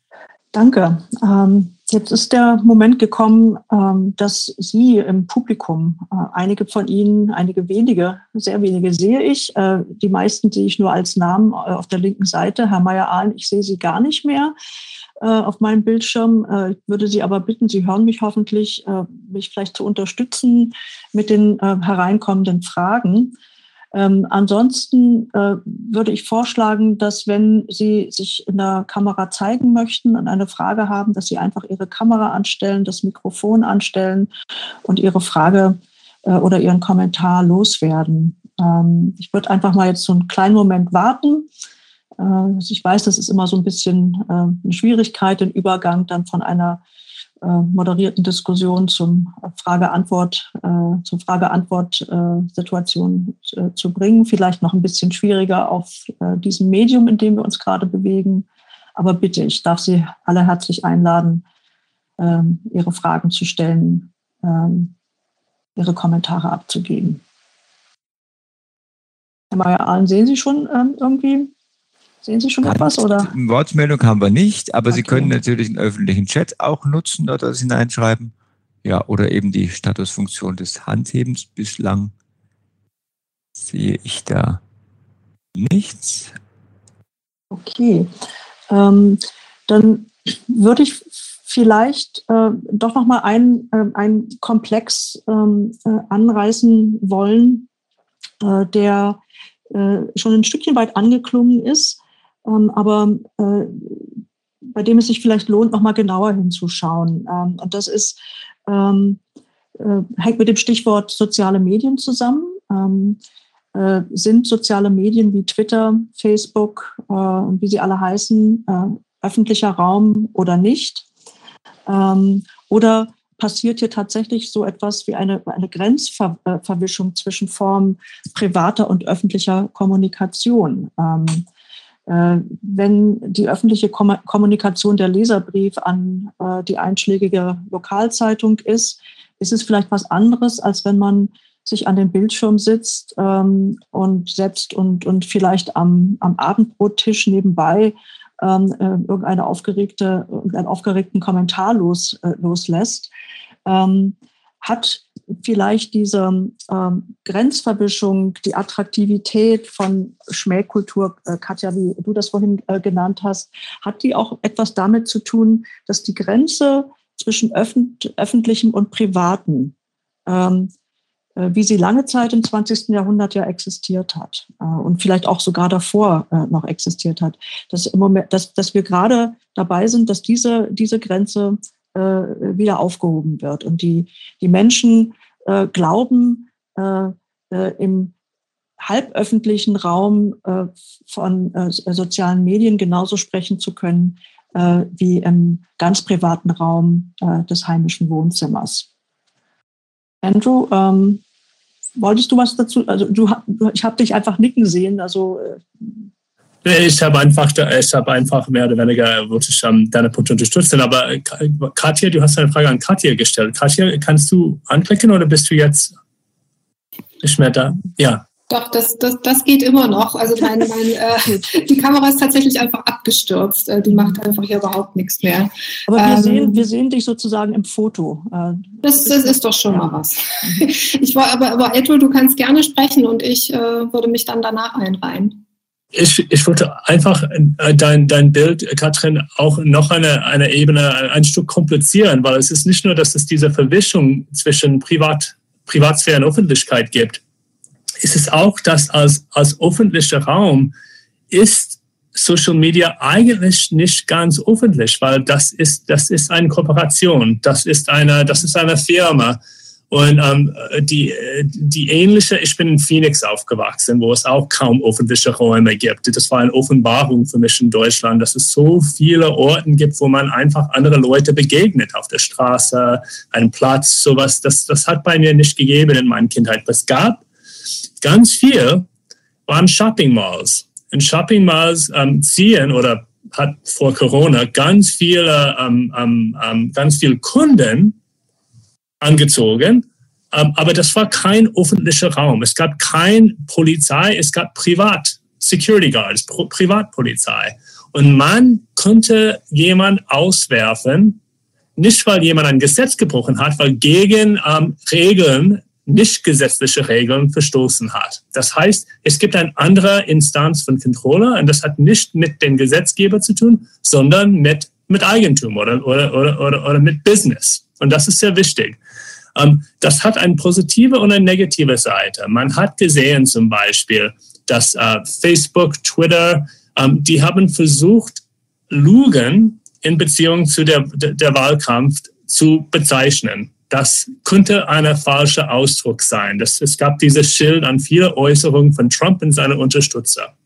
Ähm, aber was ist denn passiert? Ganz viel ähm, Konservative haben einfach weg, sind einfach weggegangen und jetzt benutzen ein neuer ähm, Social Media, das heißt, ich weiß nicht mehr, wie man das ausdrückt in Amerika, Parlay oder Parlor. Das ist das Neueste, weil es überhaupt keine Kontrolle gibt. Ähm, und mein, mein Angst ist, ist, obwohl das keine richtige Öffentlichkeit ist, es gibt auch keine richtige Kontrolle. Das, ähm, der Geist sozusagen ist schon aus der Flasche. Und wenn man versucht, das ein bisschen zu steuern, werden abtrünnige ähm, ähm, ähm, ähm, Consumers einfach auf einen anderen Plattform springen. Ähm, und das ist, äh, ich weiß nicht, wie man das beschreiben kann. Vielleicht Katja Kanzler hat ein, bessere, ein, ein, ein, ein besseres Konzept, aber ich, ich sehe ganz viele Unterschiede von klassischer öffentlicher Raum. Finde ich, finde ich einen total wichtigen Punkt. Ja, also gerade wenn man Öffentlichkeit sozusagen in diesem Habermaschen Ideal sieht, als, als ein Ort, an dem so, der sozusagen zumindest theoretisch äh, frei für alle Bürgerinnen und Bürger zugänglich ist und wo alle gleich sind äh, in der Teilnahme am Diskurs, ähm, dann taugen natürlich solche Plattformen wie Twitter überhaupt nicht dafür, ähm, exakt aus den Gründen. Ähm, also das, das würde ich unbedingt unterstützen. Ich will, ich will es um noch eine Dimension verkomplizieren, wenn ich das darf. Ähm, und zwar ähm, ausgehend von dem, was Katrin Gerstorf gesagt hat, äh, dass vielleicht, und das finde ich eine sehr, eine sehr starke und eine sehr überzeugende Hypothese, dass vielleicht für viele Nutzerinnen und Nutzer von sozialen Medien irgendwie gar nicht so richtig, dass ihnen nicht bewusst ist, dass sie sozusagen ähm, in, in eine Öffentlichkeit hineinsprechen und dass sie eigentlich Sprachgebrauchsmuster benutzen, die vielleicht im privaten Raum äh, ähm, äh, eingeübt und dort praktiziert werden. euh, ich habe auch den Eindruck, dass bei den Arten von Öffentlichkeit, die in den sozialen Medien erzeugt werden, dass auch verschiedene Öffentlichkeiten dann dort verschwimmen. Also ähm, es, es gibt ja sozusagen da draußen in der realen Welt eine ganze Reihe von öffentlichen Räumen, in denen Menschen zusammenkommen und kommunizieren und Gemeinschaften nach jeweils auch ganz eigenen Regeln äh, äh funktionieren. Ähm, ähm, da gibt es halt die politischen Räume, äh, es gibt die kommerziellen Räume, von denen Andrew Gross gerade gesprochen hat. Ähm, es gibt aber, und da habe ich das Gefühl, ganz viel der Sprachgebrauchsmuster auf sozialen Medien kommen daher. Es gibt zum Beispiel Räume des Fandom. Ähm, ich habe relativ viel zu Fankulturen mal gearbeitet. Ähm, Fankulturen, sowohl Fankulturen zu Filmen, zu Fernsehserien, in denen geht es teilweise sehr, sehr ruppig zu. Noch ruppiger wird es, wenn man sich Fankulturen von Fußballvereinen beispielsweise anschaut. Ähm, und manchmal habe ich den Eindruck, dass die Art von Sprechen, die in sozialen Medien passiert, dass dort eben auch die Grenzen zwischen diesen unterschiedlichen Arten ähm, äh, von Öffentlichkeiten Verschwimmendes, also tatsächlich dieses, dieses Wuchern äh, der verroten Sprache auch was mit, mit dem Verwischen von solchen Grenzen zu tun hat. Ähm, es kommen jetzt doch eine ganze Reihe von Fragen rein, die Sie alle wahrscheinlich sehen, weil sie sind im öffentlichen Chat. Ähm, aber ich würde doch mal äh, vielleicht ein paar äh, Fragen herausgreifen. Äh, jetzt muss ich noch mal gucken, wo sie, ah, hier. Äh, zum Beispiel eine Frage, die an, an alle geht und ich würde einfach vielleicht Sie, Herr Heilig, bitten, dann an, anzufangen. die Frage, nach der, ähm, äh, nach der Regulierung der neuen Medien. Ähm, inwiefern ist die, ist die Politik tatsächlich verpflichtet, neue Medien stärker zu, zu regulieren. Äh, Stichwort Facebook und Twitter-Regulierung in den USA versus äh, Europa. Ähm, das ist natürlich klar, es ist eine Frage für den, für den Politiker. Ähm, Katja äh, und Andrew, wenn ihr dazu auch ähm, eine Position habt, äh, könnt ihr auch gerne dann ähm, äh, äh, was dazu sagen. Aber vielleicht zunächst Herr Heilig. Regulierung von, von neuen Medien. Also das die neuen Medien bieten ja auch wahnsinnig viele Chancen und Möglichkeiten, aber sozusagen drei ähm, große Probleme sehe ich, sehe ich insbesondere. Und das eine ist, ähm, dass, ähm, dass, dass die sogenannten Echokammern passieren, dass, dass Gruppierungen mehr und mehr nur die Meinung ähm, mitbekommen von, von Menschen, die so denken wie sie. Ähm, gibt ein, eine ganz äh, äh, tolle ähm, Doku, Social Dilemma oder das Dilemma mit den sozialen Medien, wie es in ähm, Deutsch heißt, ähm, ähm, die das total schön aufzeigt, ähm, dass, dass eben, dass eben ähm, insbesondere ähm, Facebook, Instagram ähm, sehr stark dazu beiträgt, dass, dass Menschen sich immer mehr nur mit sich selbst oder mit Gruppen äh, beschäftigen, die so denken wie sie. Und dadurch ähm, dadurch, dass es auch weniger sowas wie wie ein gemeinsames Fundament auch an Informationen gibt, ähm, es dann immer weiter auseinanderbricht. Also wie gesagt, in, in, bei den Wahlen in den USA und dem und der Frage, hat es Wahlbetrug gegeben, da wurde das sozusagen nochmal auf die Spitze getrieben und, und ganz deutlich gezeigt. gezeigt. Ähm, das Dritte ist, ähm, dass, dass in den sozialen Medien, ähm, das wird in, diesem, in dieser Doku äh, Social Dilemma, ähm, wird, das, wird sehr schön auch aufbereitet, ähm, ähm, ver verbreiten sich Falschaussagen schneller als Fakten. Fakten sind langweilig. Aber Falschaussagen möglichst, möglichst absurde Dinge, ähm, äh, möglichst skandalöse Sachen verbreiten sich ähm, viel, viel besser. Und, und das andere und das dritte ist, das Ganze ist zu schnell. Ähm, es ist ganz schnell ein Tweet abgesetzt, es ist ganz schnell ähm, ein kleiner Kommentar abgesetzt abends äh, kurz vor, vor ähm, zu Bett gehen, äh, sagt man dann irgendwas oder gibt irgendwas ähm, in, in, die Welt, was man eigentlich gar nicht so, so sagen wollte. Das ist für, für Politiker ähm, besonders gefährlich. Habe ich, hab ich auch schon selber gemerkt. Ähm, so, ähm, wie ist das mit der Regulierung? Ähm, so, es ist natürlich nötig, dass es, dass es bestimmte Regulierungen gibt und das ist schon ein bisschen absurd, wie, wie schwierig es ist, zum Beispiel Facebook ähm, ein Stück weit ähm, dazu zu bekommen, ähm, strafrechtlich relevante Dinge auch tatsächlich zu bestrafen.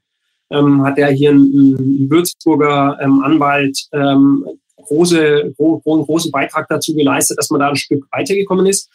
Aber ähm, das hat natürlich auch was mit Marktmacht zu tun, ähm, ähm, völlig, völlig klar und mit dieser unglaublichen ähm, Macht dieser großen ähm, Konzerne, die sich auch die besten äh, Beraterinnen und Berater leisten können.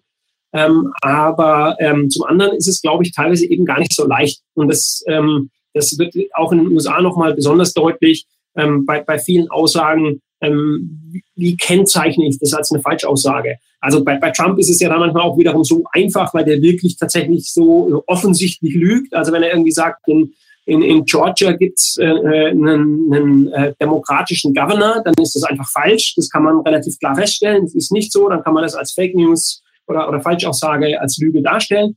Ähm, aber oft in, in, im, im Diskurs ähm, gibt es ja Aussagen, die sind so, ja, ja, geht es noch oder geht es nicht? Und, und da ist natürlich auch dann äh, sehr problematisch, wenn wir, wenn wir es zulassen, ähm, dass, dass, ähm, dass große ähm, Medien, die dadurch noch mehr Macht bekommen, ähm, sagen können, aha, das ist eine Falschaussage, das, das ist noch in Ordnung, das ist Schmäh, äh, Satire, die okay ist, das ist Schmähkritik, die unter der Gürtellinie ist.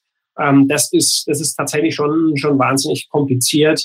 Ähm, und, und das ist nicht so einfach, das zu regulieren, aber im Wesentlichen ähm, muss vor allem ein Stück weit ähm, ähm, gebrochen werden und, und, ähm, und wir müssen uns überlegen, wie wir, wie wir sozusagen diesen öffentlichen Diskurs auch über unter öffentliche Regeln stellen können. Ähm, da möchte ich gleich zu einer nächsten Frage übergehen, die, die Sie im, Grunde genommen äh, schon auch angerissen haben. Äh, eine Frage, äh, die darauf abzielt, ob in den sozialen Medien die Tendenz dazu größer ist, sich im politischen Kontext im Ton zu vergreifen. Ähm, sehen Sie das so? Ähm, Andrew, Katja, seht ihr das ähnlich? Ist die Tendenz größer in sozialen Medien, sich im Ton zu vergreifen? Äh, Herr Heilig, Sie haben heftig genickt. Ja, also ich kann nur sagen, eindeutig ja. Mhm. Eindeutig ja. Also ähm, im, im, direkten Gespräch, im, im, direkten Kontakt oder wenn man sich überlegt, wie man jetzt auf, auf, auf eine Pressemitteilung von jemand anders reagiert oder sowas, dann ist eben nochmal die Möglichkeit zu reflektieren und, und, und dieses, dieses schnelle Bewegung, also ähm, mein, mein Parteifreund Robert Habeck ähm, hat ja da zweimal auch total daneben gegriffen und hat sich dann ein Stück weit auch, auch verabschiedet von sozialen Medien. Ähm, einfach deswegen, weil, es tatsächlich so ist, dass, dass, es, ähm, dass es dazu verleitet, im, geradezu ähm, dann eben auch ähm, ja, zu übertreiben, ähm, zu, ja, also falscher sagen möchte ich nicht sagen, aber ähm, äh, auch, auch irgendwas zu, zu sagen oder zu schreiben, was man eigentlich nicht, nicht schreiben äh, sollte oder, oder dürfte. Ähm, eine Frage, die, die jetzt hier auch aufgetaucht ist, ähm, äh, ist die Frage danach, inwiefern die Spaltung, die man jetzt insbesondere äh, auch in den USA beobachten kann, die Polarisierung, die man in den USA beobachten kann, aber nicht nur dort, äh, inwie inwiefern diese Spaltung tatsächlich irreparabel ist. Ähm, äh, wie lange ähm, so lautet die Frage, wie lange denken Sie, wird es dauern, den öffentlichen, ich nehme an, das soll Diskurs heißen, zu reparieren und zu einem normalen Umgang zurück zu, zurückzukehren? Ähm, das ist eine Frage, die, die sozusagen, über die man nur, über, also die, die Antwort kann nur spekulativ sein, aber ähm, ich darf äh, vielleicht die beiden Amerikanisten und den Amerikaner in der Runde einladen, einfach mal zu spekulieren äh, darüber. Andrew? Ich, ich lege meine Hand sehr ungern in Feuer, weil ich kann das nicht, ich, ich weiß nicht. Ich, mein, ich hoffe, dass es besser wird. Und ich glaube, Joe Biden leistet einen sehr hohen Beitrag. Sein Ton ist so, so anders als der Ton von Trump. Der sagt immer wieder, ich bin der Präsident ähm, nicht nur von Demokraten, aber von Amerikanern, von, von, von allen Beteiligten. Und er wiederholt das und er wiederholt das sehr langsam und sehr ruhig ich meine, es, es war schon ein Kritikpunkt, dass er relativ alt ist ähm, als Präsident. Ähm, aber ich glaube, es gibt, es gibt auch Vorteile. Es gibt eine Weisheit, ähm, Wisdom. Wir reden nicht mehr viel darüber, aber es, ich glaube, das, ist, das spielt eine wichtige Rolle. Und seine Weisheit ähm, ähm, hat damit zu tun, dass er versucht, immer wieder zu heilen, auch wenn das nicht gut ankommt.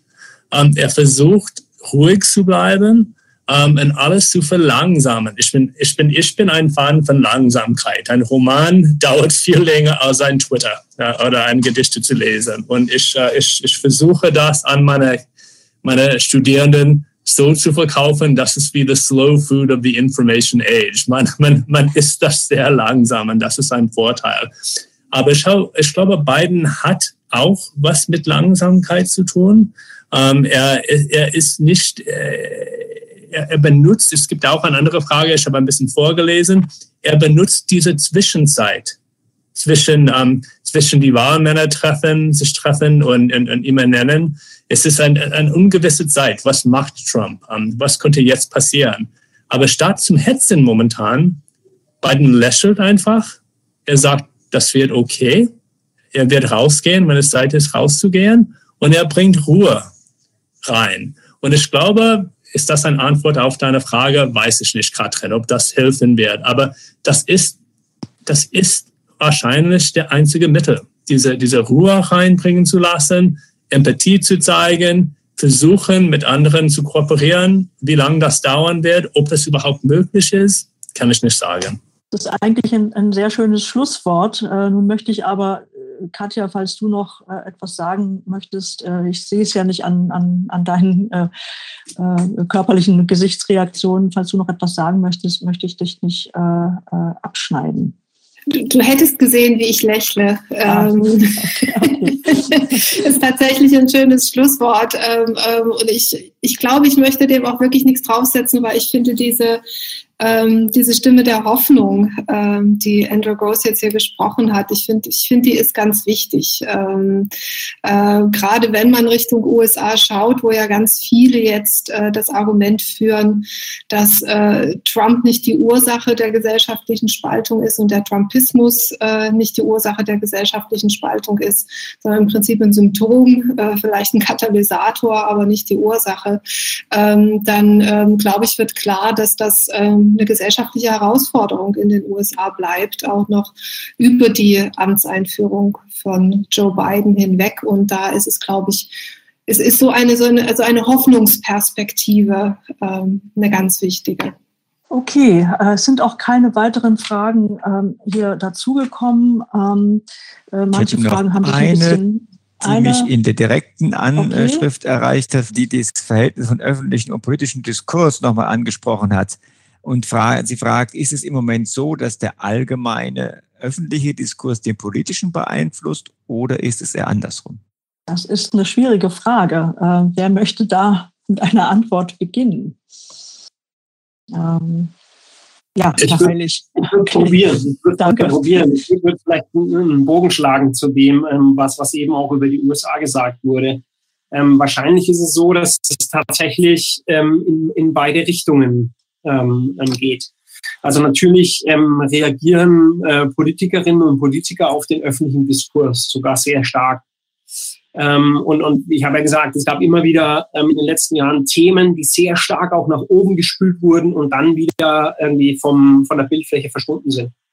Ähm, denken wir zum Beispiel eben mal an dieses, ähm, an dieses Schuldenthema Griechenland. Ähm, da war ungefähr äh, jede Talkshow, die man, die man da mal so äh, angeschalten hat oder reingeseppt hat, ähm, ging um dieses Thema. Und plötzlich war dieses Thema weg, weil irgendein anderes Thema kam. Aber eigentlich hat das Problem noch genauso gestanden wie vorher. Nur bei uns in der, im, in der, im öffentlichen Diskurs war dieses Thema weg. Und ähm, zum Beispiel mit diesem Thema wurde die AfD in Umfragen auch total nach oben gespült und, und sie ist dann auch erstmal wieder runtergegangen. Ähm, also ähm, äh, die politische Öffentlichkeit, der politische Diskurs wird sehr, sehr stark ähm, beeinflusst von dem, was, was öffentlich äh, gesprochen ist. Aber die Hoffnung ist ja auch, ähm, dass es ja vielleicht manchmal auch, auch eben anders sein kann. Also Trump hat sicherlich nicht zum, zur Depolarisierung der amerikanischen Gesellschaft beigetragen. Er mag vielleicht nicht die Ursache der Polarisierung gewesen sein, aber sicherlich hat er dazu beigetragen. Und ähm, ich persönlich bin ja ein, ein ganz ähm, großer ähm, Obama-Groupie, fast schon, ja, ein wirklicher Fan. Ich habe auch zweimal ähm, ähm, Wahlkampf gemacht für, für Barack Obama. Ähm, aber tatsächlich ist es so, ähm, äh, Andrew Cross hat es ja eigentlich angedeutet, dass er ähm, irgendwie auch Biden-Fan ist. Und ich bin in den letzten, letzten Wochen eigentlich auch nochmal ähm, Joe Biden-Fan geworden, weil genau dieses äh, Stigma, das Trump äh, Biden anheften wollte, nämlich als Sleepy Joe ihn darzustellen, ist ja eigentlich, und das finde ich, haben sie äh, super dargestellt, ist ja eigentlich zur ganz großen Stärke geworden. Genau diese, diese Ruhe, dieses, dieses, diese Ausstrahlung der Weisheit, diese persönliche Erfahrung von, von Schicksalsschlägen, ähm, das macht, das kann helfen, denke ich, ähm, vielleicht auch ein bisschen die Wunden der amerikanischen Gesellschaft zu heilen.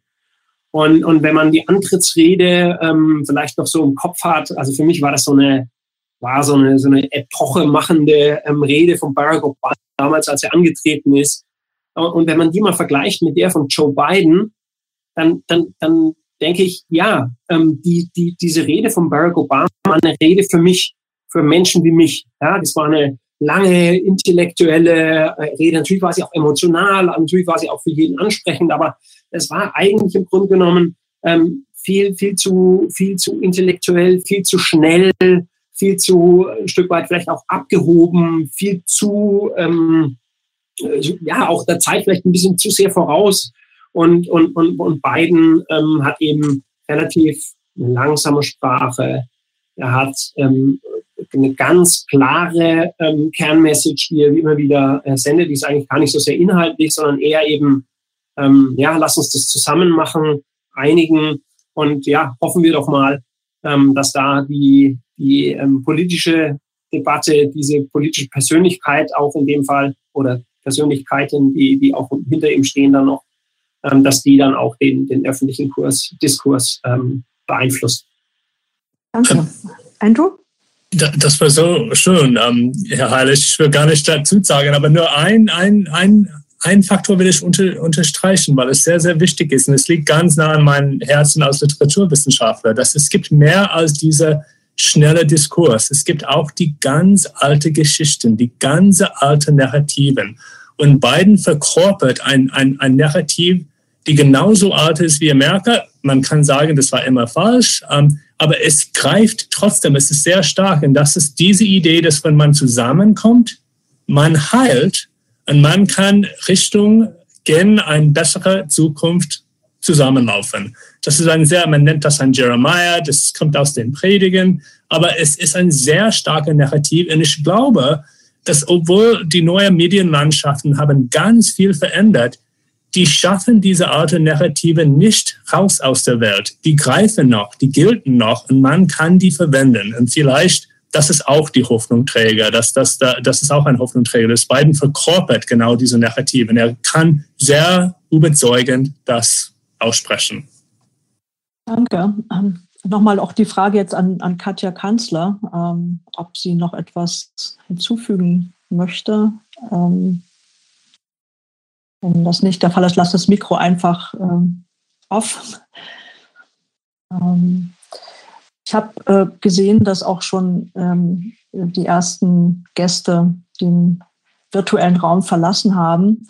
Ähm, ich denke, äh, wir können an diesem Punkt auch tatsächlich den Abend äh, beschließen. Ich möchte mich noch einmal ganz, ganz herzlich bedanken äh, bei Katja Kanzler, bei Andrew Gross und natürlich auch bei Martin Heilig, ähm, dass Sie sich Zeit genommen haben, hierher zu uns nach Würzburg zu kommen. Ähm, und ich möchte mich vor allen Dingen auch für dieses wunderbare Gespräch und für diese wunderbaren Gedanken bedanken. Auch natürlich nochmal für die ähm, äh, Mitarbeit und die Kooperation mit der Domschule, ähm, die ähm, wir äh, die Amerikanistik, die Würzburger Amerikanistik ja nicht das erste Mal äh, vollzogen haben. Äh, ich hoffe, dass es äh, auch weiterhin solche wunderbaren Gelegenheiten geben wird, dann vielleicht auch mal irgendwann wieder äh, im richtigen Leben, nicht nur im Bildschirm. Ähm, und hoffe auf, auf weitere ähm, ähm, schöne Veranstaltungen, gute Veranstaltungen, wichtige Veranstaltungen, notwendige Veranstaltungen, die wir zusammen machen. Also an das Publikum ganz herzlichen Dank, dass Sie da waren, dass Sie hierher gekommen sind und dass Sie sich nicht gescheut haben, äh, auch am Abend noch einem äh, virtuellen Meeting beizutreten. Sie haben vielleicht äh, viele von Ihnen tagsüber auch schon einige dieser Meetings durch. Ganz herzlichen Dank also auch an Sie und an die Fragenden insbesondere. Ähm, ich glaube, ich habe vorhin schon ein Glas Wein in irgendeiner Hand gesehen. Ähm, ich äh, darf alle äh, verabschieden ähm, und äh, wünsche Ihnen noch einen, einen wunderschönen Abend und ein baldigst schönes Wochenende. Dankeschön.